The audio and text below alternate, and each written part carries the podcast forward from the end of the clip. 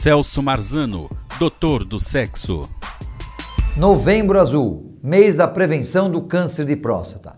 41 anos de formado, eu fico muito chateado e triste quando dou diagnóstico de um câncer de próstata avançado, onde o tratamento fica difícil e com certeza onde haverá muito sofrimento e muita dor. Então, faça a prevenção rápido, a partir dos 45 anos, com o toque retal, um exame rápido e que pode salvar a sua vida, tá? Acorde, hein?